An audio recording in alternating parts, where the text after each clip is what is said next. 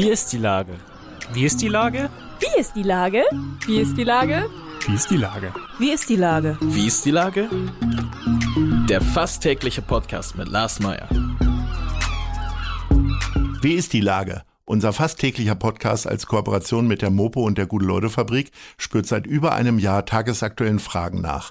Macher, Musikerin, Models, Mütter und Politiker, genauso wie Schwestern, Schüler, Schlachter, Freiberufler oder Helfer, also prominente Lenker oder unbekannte Denker, kommen knapp 15 Minuten zu Wort. Die Auswahl ist rein subjektiv, aber immer spannend und überraschend.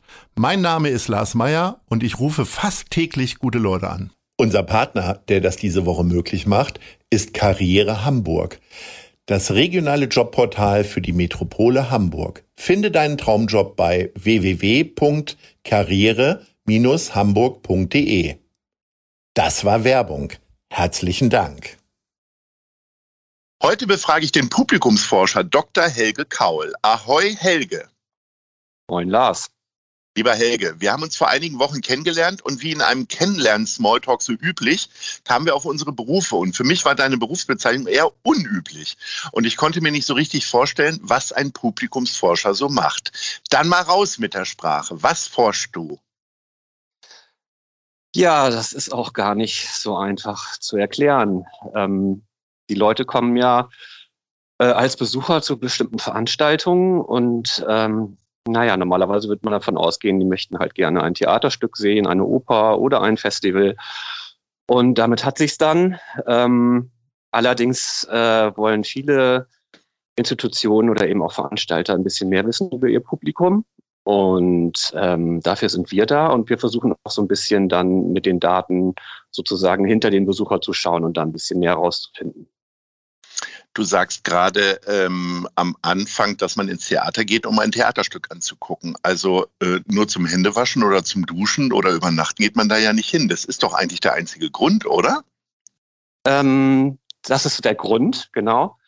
Ähm, Grund und Motiv ist eben dann noch ein Unterschied. Also ähm, das ist ganz lustig. Wir hatten äh, mal ein Projekt, also ich kümmere mich sehr gerne um die Motive äh, warum Menschen irgendwo hingehen. Und da hatten wir tatsächlich mal eine Fragebatterie äh, und ähm, haben dann die Leute befragt nach den sozusagen nach den Gründen dahinter und ähm, bekamen dann auch äh, so Antworten wie ähm, ja warum will ich da hingehen weil ich ein, eine Oper sehen will warum denn sonst so ne, in der offenen mhm. Antwort ja. und ähm, ja das äh, kann man so sehen ähm, ja, jetzt wissen wir ja zum Beispiel aus dem Marketing, dass ich meine Schuhe vielleicht auch nicht nur kaufe, weil ich Schuhe haben will, sondern mh, hm, weil ich vielleicht erstmal schneller laufen will und dann nachher auch anderen zeigen will, wie mein Schuh aussieht und so weiter und so fort. Und es gibt eben auch bei solchen Besuchen viele, viele Motive, die dahinter stehen. Ähm, sozusagen hinter dem Theaterstück. Ich will Leute kennenlernen. Ich will vielleicht einen schönen Abend verbringen mit jemandem. Ich möchte vielleicht auch etwas lernen bei dem Stück oder ich möchte eine neue Perspektive gewinnen auf mein eigenes Leben oder wie auch immer. Und ähm, wenn man sowas weiß, dann kann man natürlich auch ganz anders, äh, ja, also es geht eigentlich gar nicht, oft gar nicht mal so um die Programmierung, sondern auch um das drumherum, also ähm, den Besuch zu gestalten, ähm, sag mal Service oder ähm, Gastronomie und so weiter und so fort. Es gibt also durchaus eitle Gründe, ins Theater zu gehen, kann ich mir fast gar nicht vorstellen. Ist ja in meisten Fällen für mich zumindest echt eine Quälerei. äh, also so weiße Sneaker, wie sie gerade jeder zu tragen scheint, äh, sind doch schneller angezogen als ein dreieinhalb Stunden Kammerspiel. Ja, so. genau. Das ist, das ist ja auch der Vorteil, weil äh, das tut sich dann eben nicht jeder an. Und wenn ich dann äh, dreieinhalb Stunden dafür arbeiten muss, dann ist ja sozusagen meine, mein, äh, ja, mein Abgrenzungswert dann noch viel größer. Das hat ja so in 60er Jahren Bourdieu auch mal beschrieben. Also er war ganz traurig, dass sozusagen die Kultur eigentlich so der erste Kit unserer Gesellschaft ist. Und ähm, ja, ich glaube, das hat sich bis heute auch nicht in bestimmten Bereichen nicht groß geändert. Also wir versuchen eben dann uns über so, solche Dinge, äh, wie wir uns nach außen kulturell geben, wie wir uns verhalten, eben auch von anderen Leuten abzugrenzen. Das wäre jetzt ein Grund. Der ist allerdings schwierig in Befragungen rauszufinden, muss man ganz ehrlich sagen. Also da kriegt man dann, wenn man so fragen würde, äh, würde man wahrscheinlich keine ehrliche Antwort kriegen. Das geht dann meistens nur über, über wirklich Interviews und solche Sachen.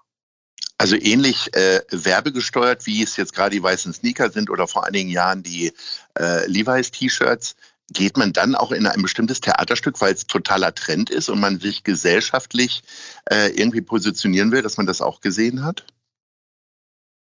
Ähm, ja, also das, äh, das ist auf jeden Fall so. Ähm, äh, es ist ja auch so, dass, ähm, also es ist ja jetzt kein Geheimnis, dass ich mit denselben Leuten, mit denen ich sonst auch gerne zusammen bin und mit denen ich meine, Freizeit, meine Freizeit verbringe oder vielleicht auch Beziehungen eingehe, dass das auch die Leute sind, mit denen ich dann diese Interessen teile. Und man kann dann ja auch Gruppen bilden, ähm, Typen bilden äh, von diesen Menschen, äh, die ja sich dann auch in bestimmte Milieus beispielsweise auch einordnen lassen. Und ähm, da findet man, also das merken wir auch in unserer Forschung immer wieder, ähm, das bestätigt sich dann auch, das, was äh, zum Beispiel Gerhard Schulze schon in den 90er Jahren sagte, diese Erlebnismilieus, die findet man eigentlich immer wieder. Und Leute ähm, können sich eben über die Kultur, die sie nutzen oder die Kleidung, die sie anziehen oder das Essen, das sie sich zubereiten oder ähm, wo, wo, wo sie auch immer hingehen in ihrer Freizeit, darüber können sie sich sehr gut abgrenzen. Ja. Aber du machst deine Umfragen vor allen Dingen im kulturellen Bereich, also speziell Theater, nicht in äh, Fußballstadien oder auf Messen oder was auch immer. Ähm, das ist mein Schwerpunkt. Also ich bin in Berlin ähm, beim Projekt Kulmon. Ähm, die kümmern sich eben, wie der Name sagt, äh, gekürzt Kulturmonitoring äh, und da sehr stark um diesen, äh, ja, um den engeren Kulturbereich. Allerdings habe ich auch, ähm, also das, da merkt man dann auch so die, ähm, dass sich das eben auch immer weiter öffnet, eben auch zum Beispiel äh, die naturkundlichen Museen, Science Center, ähm, ja, bis auch, bis auch äh, zu öffentlichen Befragungen über den Freizeitbereich. Ähm, das mache ich auch. Und das, man, man merkt da schon auch ähm, immer mehr große Übereinstimmungen. Also jetzt ich nehme mal diese Personen aus, die dann sagen, ich will eine Oper sehen, was denn sonst? Ja, so, was verändern denn, was verändern die Theater denn nach diesen Umfragen? Gibt es da schon Veränderungen oder Ergebnisse? Ähm, ja, erstmal sind sie oft schockiert. ja. mhm. Also ähm, gerade auch, ähm, ja, ich würde auch gerade sagen, sagen so, ähm, auch Museen sind oft schockiert, ähm, warum die Leute wirklich äh, ins Museum kommen. Und das ist eben dann, sind dann die Motive dahinter. Also wir stellen immer wieder fest, dass so das Programmatische, also die Ausstellung oder auch äh, die Theaterstücke, die ich spiele, die Inszenierung äh, und so weiter, dass ähm, das zwar eine Rolle spielt, aber ähm, vielleicht dann auch manchmal nur an zweiter oder dritter Stelle. Ähm, also bei, bei Zufriedenheitsbefragungen beispielsweise, man fragt nach der Zufriedenheit mit bestimmten Dingen und was die Zufriedenheit sozusagen insgesamt nähert, da fällt einem dann leider oft in vielen Befragungen auf, oder ich sag mal so, der Durchschnitt ist, da rat mal, was an Platz 1 steht. An Platz 1 und 2, so ein Durchschnitt.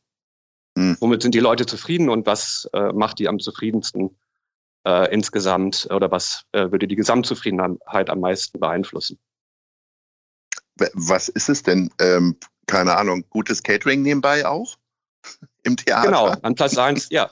Platz 1 steht äh, eigentlich äh, durchschnittlich äh, die Gastronomie. Ne? Und das ist natürlich ja. jetzt, ja, also eben auch Schnitzel Pommes im äh, wenn ich mit meinen Kindern ins Museum gehe und so weiter und so fort. Und auf Platz zwei, ist ja häufig die ähm, Motivation für Leute ins Freibad zu gehen, weil es da ja die besten Pommes gibt. Also das ist ja, zumindest ist das Gegenteil noch nie bewiesen worden von Leuten wie dir. Ja, genau. Das ist, äh, das ist aber genau der Punkt. Also das ist dann der Schock. Oh je, wir sind ja gar nicht mit vielleicht gar nicht mit, äh, was weiß ich, Hochkulturinstitut ja. XY in Konkurrenz, sondern tatsächlich mit dem Freibad, mit dem Aquarium und so weiter und so fort, weil das eben an erster Stelle sind das übrigens die sogenannten Facilitator, also das sind dann die, ist die ja. Gruppe, die eigentlich für andere ähm, irgendwo hingeht, also zum Beispiel für meine Kinder, damit wir zusammen als Familie einen tollen Nachmittag verbringen oder eben, dass meine Kinder was lernen äh, ja, oder irgendwas Sinnvolles machen in ihrer Zeit. So, und Platz zwei, was ist das? Äh, ist das dann, also ich sag mal, äh, Museen und so sind ja häufig Schlechtwettervarianten. Wenn man eigentlich spazieren gehen wollte oder Radfahren wollte, dann geht man bei Regen, geht man ins Museum, oder? Oder was ist Platz zwei? Ähm, ja, das äh, Platz zwei sind tatsächlich die sanitären Anlagen, also das Klo, ja. Aber okay. ähm, nee, es, es ist tatsächlich aber so, dass viele äh, Museen, jetzt gerade so naturkundliche, die kümmern sich tatsächlich auch darum, dass sie jetzt auch schön Wetterdestinationen werden. Also die möchten dann auch gerne äh, ja im Sommer gegen das Freibad sozusagen äh, ankommen können und das Technorama in Winterthur, das ist das größte Science Center in der Schweiz beispielsweise, die haben jetzt einen riesengroßen äh, Park draußen äh, aufgebaut aus diesem Grund, weil sie das eben auch wissen, dass das eine ganz wichtige ähm, Sache ist, eben für diese Facilitator auch Angebote zu schaffen und haben dann draußen einen großen Erlebnispark gebastelt, äh, der dann aber auch mit den Inhalten zu tun hat. Nun mag ich meiner gesellschaftlichen Teilhabe und Verantwortung nicht so richtig nachkommen, wenn ich sage, ich mag keine Umfragen und ich nehme da auch nicht dran teil, außer bei der Bahnfahrt, weil man da nicht flüchten kann äh, und man ja auch häufig Langeweile hat. Was sind das für Leute, die bei Umfragen mitmachen? Gibt es darüber auch eine Forschung oder weißt du da mehr drüber? Ja, das sind äh, Leute, die natürlich auch mit dem, ähm, sag ich mal, an dem Thema interessiert sind. Deswegen muss man natürlich auch bei Zufriedenheiten immer schauen, dass es natürlich viel besser ausfällt als äh, im Durchschnitt. Ja, also Zufriedenheit ist immer sehr, sehr hoch eigentlich bei solchen Umfragen, weil das Leute sind, die eben auch sehr stark an dem Thema interessiert sind. Und man muss dann eben auch oben gucken, äh, wo sind die kleinen Unterschiede sozusagen. Aber ähm, ja, das sind Menschen, die eben gerne beteiligt sein möchten, auch äh, gerne äh, ja ihre vielleicht auch eine Änderung haben wollen in bestimmten Bereichen. Und äh, in der Kultur muss man sagen, ist das schon sehr toll. Also da ist so die Teilnahmequote doch über 90 Prozent, so nach unserem nach unseren Erfahrungen. Und ähm, ja, das ist nicht sehr schwer, dass man ähm, gerade im Museum ist es sehr ähm, recht einfach, also dass man eine hohe äh, Beteiligung bekommt. Beim Theater ist es ein bisschen schwieriger, kommt man eben raus, hat gerade ein Stück gesehen, möchte jetzt vielleicht auch lieber Sekt trinken, als sich da noch äh, 10 bis 20 Minuten hinstellen. Aber ähm, insgesamt ist es eine sehr, sehr tolle Beteiligung. Es ist was anderes, als wenn ich abends angerufen werde und ich äh, werde nach meinem Telefonvertrag befragt. ja. Du bist ja hier in Hamburg tätig. Also du machst ja nicht nur Publikumsforschung, sondern bist hier Professor für Marketing, Kommunikation und Kreativwirtschaft an der International School of Management in Hamburg. Erstmal wusste ich gar nichts von dieser Hochschule. Ähm, Gibt es da jetzt schon? Ja, aber das ist doch eine sehr, sehr, sehr, sehr bekannte und. ja, aber ich habe mich nie für universitäre Lehrgänge interessiert. Ich habe eine Uni immer nur äh, vielleicht in der Mensa von innen gesehen. Ihr seid ja auch eine sehr bekannte und renommierte Agentur. Also. Ja, ja, sag mal, ähm, Kreativwirtschaft, die haben ja sehr gelitten. Äh, steigst du da auch gleich ein in deine Forschung und Untersuchungen äh, jetzt zur Pandemie oder lässt man das als Professor erstmal so laufen und überlässt das erstmal so den, den populäreren Untersuchungen? Äh, nee, das liegt mir tatsächlich sehr am Herzen ähm, und, und das, äh, wie du genau richtig sagst, das trifft auch ähm, dann ähm, ja so meine inhaltliche Bezeichnung. Also ich, äh, ich kümmere mich gerne wirklich auch so um die äh, Bereiche, ähm, ja, äh, wo es eben nicht nur, sag ich mal, jetzt um die ähm, Heerekultur geht, sondern eben auch Unterhaltung und Ausgang und äh, Entertainment und so weiter. Und ähm, gerade die Clubs liegen mir sehr am Herzen. Und ähm, hier in Hamburg gibt es ja das Viva la Booker Projekt. Ähm, da kümmert man sich eben sehr stark jetzt um das Nachtleben, dass das äh, nach Corona bestehen bleibt, beziehungsweise eben auch ähm, ja, tatsächlich gezielt gefördert wird. Das ist so ein äh, Netzwerk, wo sich ja viele, da bist du ja, glaube ich, auch drin, wo sich viele Leute zusammentun, um mhm. äh, sich da zu engagieren. Und äh, ja, das ist hier in Hamburg eigentlich so mein Schwerpunkt, äh, worum ich mich gerade kümmere. Äh, gibt drei Projekte. Das eine ist der Club der Zukunft, sehr spannend. Also ähm, wirklich da äh, sich zu überlegen, wie sieht der Club, äh, sag ich mal, in zehn Jahren aus. Ähm, dann natürlich Corona, äh, Hygienemaßnahmen, also äh, ist vielleicht nicht die letzte Pandemie. Ähm, was kann man in Zukunft machen?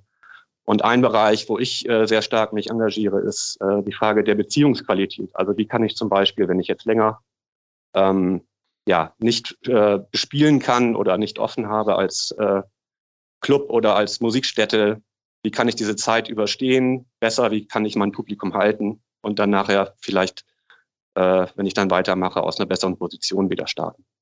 Wenn ihr diese Fragestellung beantwortet habt, dann sollten wir uns dringend wieder unterhalten, weil das finde ich natürlich sehr, sehr spannend.